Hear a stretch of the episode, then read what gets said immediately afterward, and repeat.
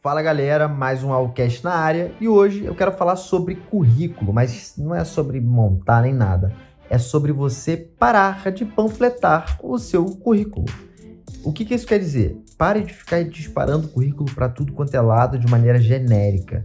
Vai fazer com que você perca tempo e vai fazer com que você se frustre, porque você não vai, você não vai ser chamado para as vagas se você for porra, de fazer as coisas de maneira genérica. E eu falo isso no Instagram, eu falo isso no YouTube, eu falo tudo quanto é canto. Mas eu preciso falar aqui também. E é o seguinte: seja mais estratégico na hora que você for se candidatar. Pense mais sobre as empresas que você vai dedicar seu tempo. Pensa sobre como você vai fazer esse networking no LinkedIn. Sim, você é universitário, mas você pode fazer networking, você pode criar conteúdo, você pode mandar mensagem para RH no LinkedIn, não tem problema. Não é questão de ser invasivo nem nada. É sobre interagir, é sobre criar relacionamentos. Então, é, seja mais estratégico trazendo para um contexto, não que é um contexto que eu gosto muito, mas é como se fosse uma sniper. Você tem poucas balas, mas você é assertivo. Não é uma metralhadora. Você tem muitas balas e você dá.